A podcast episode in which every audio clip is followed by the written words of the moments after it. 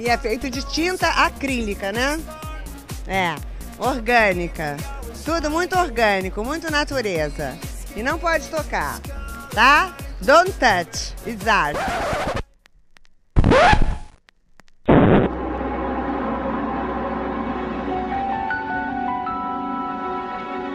Onde é que eu tô?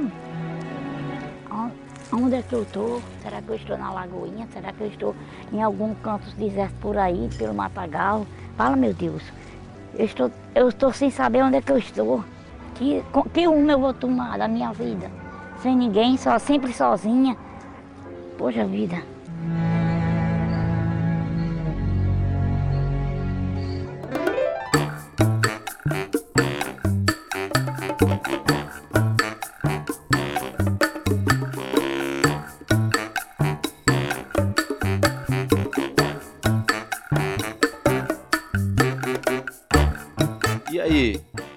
Perdida? Tá começando mais um Não Pode Tocar. Eu sou Rodrigo Hipólito e é bem provável que eu seja o host desse podcast. Desculpe atrapalhar o silêncio da sua viagem ou interromper a sua organização da resistência ao golpe que aflige a nossa jovem democracia.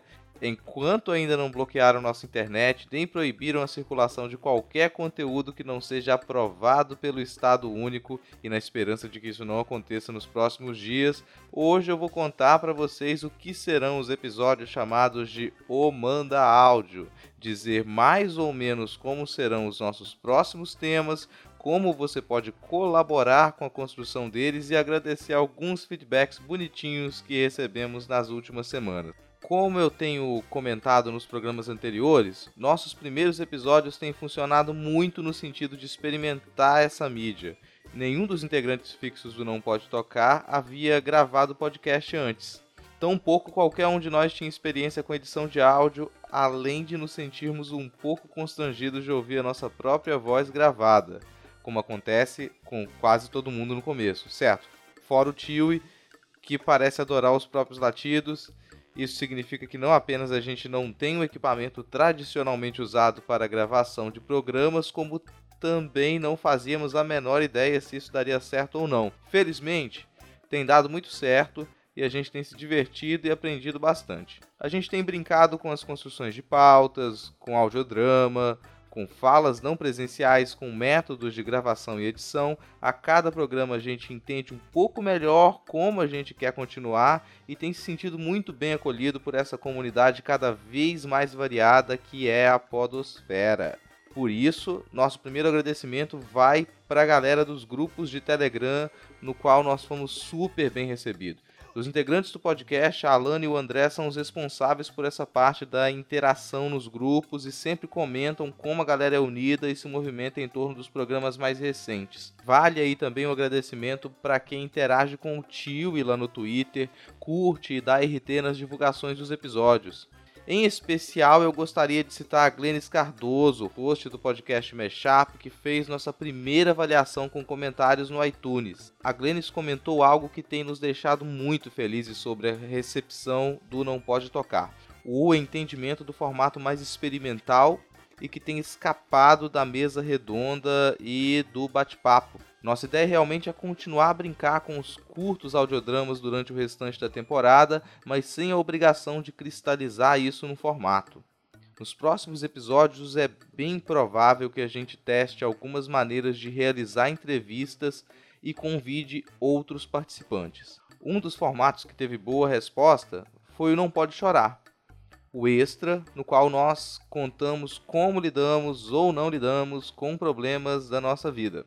No primeiro episódio eu contei como foi a desistência do doutorado e no segundo a Fabiana falou sobre a presença do Alzheimer na família dela. Esses dois primeiros episódios do Não Pode Chorar continuam a ser muito bem acessados e é para duas respostas a eles que vai nossos próximos agradecimentos.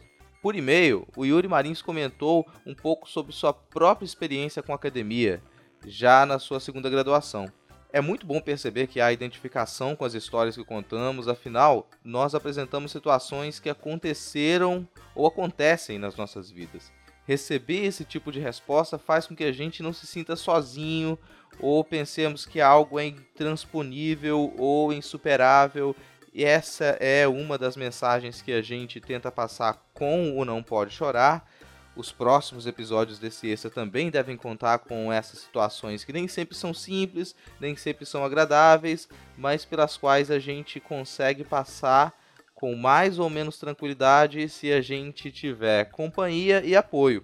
Por isso foi importante também a resposta da Larissa Cirelli, que enviou comentário por e-mail, mas também falou pessoalmente com a Fabiana sobre o Não Pode Chorar 02. A gente lembra que nesse episódio a Fabiana ela comenta coisas muito pessoais sobre a história da família dela, são situações certamente difíceis de enfrentar com uma doença que é avassaladora, mas ela o faz de uma maneira super leve ela dá dicas de como a gente pode passar por essas situações, permitiu a identificação do público e a gente recebeu uma, a gente teve uma recepção muito positiva com relação a essas histórias.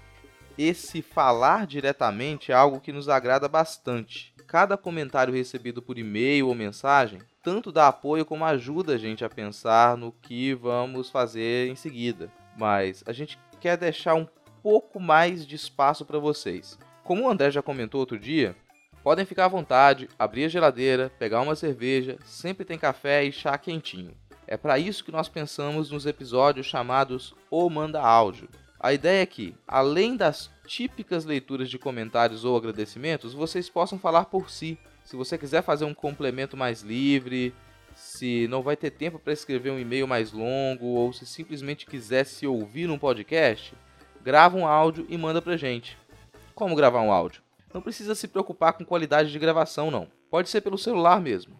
Abre o aplicativo de gravação, diga o seu nome e quaisquer informações que você quiser falar sobre você mesmo. Fala o que vier à cabeça, salva a mensagem e manda pra gente por e-mail. Qual e-mail?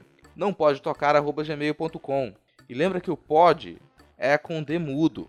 É, sempre que a gente tiver conteúdo enviado por vocês, a gente arranja uma brecha para lançar um ou manda áudio. Se você nunca utilizou um aplicativo de gravação de áudio para o celular, nós vamos deixar um vídeo super curto e instrutivo para você saber qual aplicativo baixar e como utilizar para ter uma gravação com o um mínimo de qualidade. Nem precisa explicar que a gente vai se infiltrar as mensagens, né?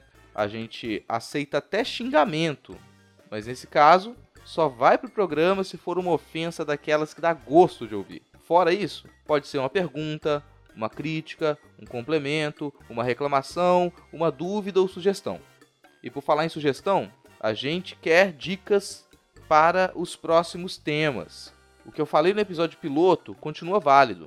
Os primeiros cinco programas oficiais foram construídos em cima de cinco crônicas da série Porta Sem Aldrava e estão mais voltados para as relações entre as pessoas e as tecnologias.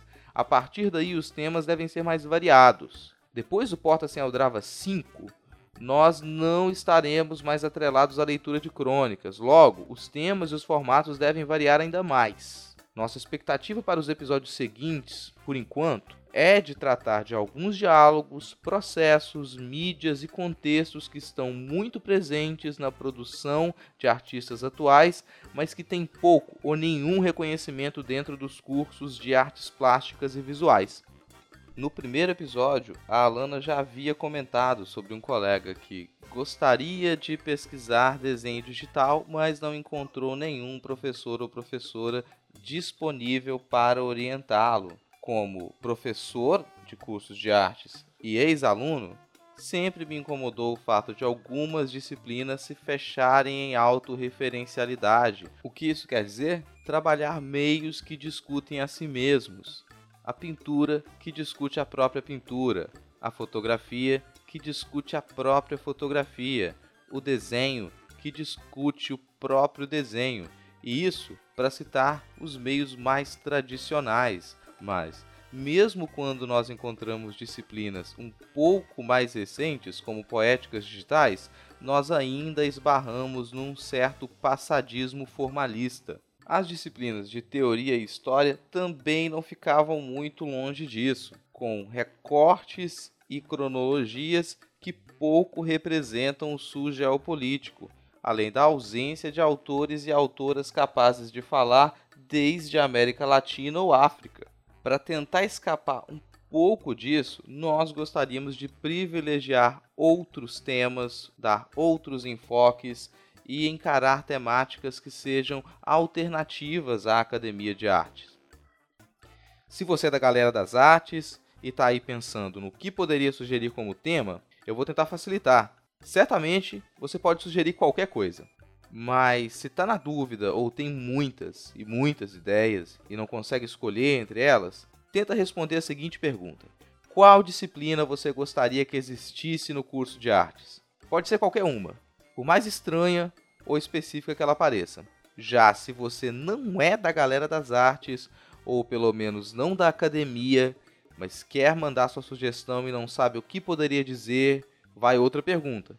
Qual tema você acredita que não tem relação nenhuma com o mundo das artes? Novamente, vale qualquer tema.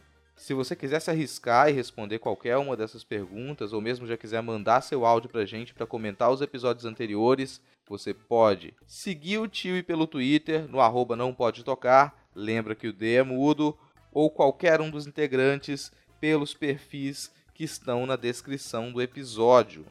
Você pode mandar mensagem para o não pode tocar gmail.com, pode comentar os programas que nós disponibilizamos no YouTube, o link do canal também está na descrição, ou acessar o www.notamanuscrita.com, que é onde nós postamos tanto os episódios do, do podcast quanto outros conteúdos relacionados às nossas pesquisas. E tem outra maneira de você ajudar a gente manda o link do nosso programa no grupo de amigas e inimigos, compartilha nos canais que preferir, assine o nosso feed se ainda não for assinante e avalie a gente com 5 estrelas no iTunes, mesmo se você tiver detestado os episódios. Se nada der muito errado, semana que vem tem episódio novo no feed. Valeu, falou!